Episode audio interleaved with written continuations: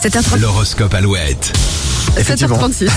7h36 pour ce vendredi 22 décembre. Alors les béliers, attention, les fêtes ne seront pas de tout repos pour vous. Couchez-vous tôt ce soir, vous ne tiendrez pas le rythme. Les taureaux, quelques tensions possibles au travail aujourd'hui. Tout le monde va se détendre durant le week-end. Les gémeaux, il vous reste encore quelques achats à prévoir. Attention, il y aura beaucoup de monde dans les magasins demain. Les cancers, adeptes de la solitude, vous allez devoir prendre sur vous les trois prochains jours. Courage. Les lions, cette période sera idéale pour tenter de vous réconcilier avec des membres de votre famille. Les vierges, les choses n'ont pas toujours été faciles cette année, mais l'heure du bilan fera ressortir beaucoup de points positifs. Les balances, les moments que vous passerez en famille seront très agréables et vous pourrez aborder facilement tous les types de sujets. Les scorpions, bon courage si vous travaillez durant les fêtes. Vous aurez à cœur de diffuser la joie autour de vous. Sagittaire, vous avez encore fait trop de dépenses cette année, il va falloir vous serrer la ceinture le mois prochain. Les capricornes, l'approche de Noël vous replonge en enfance. Votre premier cadeau sera d'être avec vos proches. Et attention aux excès alimentaires, les versos, allez-y doucement mais sûrement sur les chocolats. Les poissons, la journée va vous paraître bien longue, surtout si vous êtes en vacances ce soir. Courage. Allez, retrouvez cet horoscope pour aujourd'hui sur alouette.fr et l'application Alouette qui au nuit incolore pour la suite dite.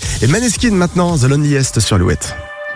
You'll be the saddest part of me, a part of me that will never be mine. So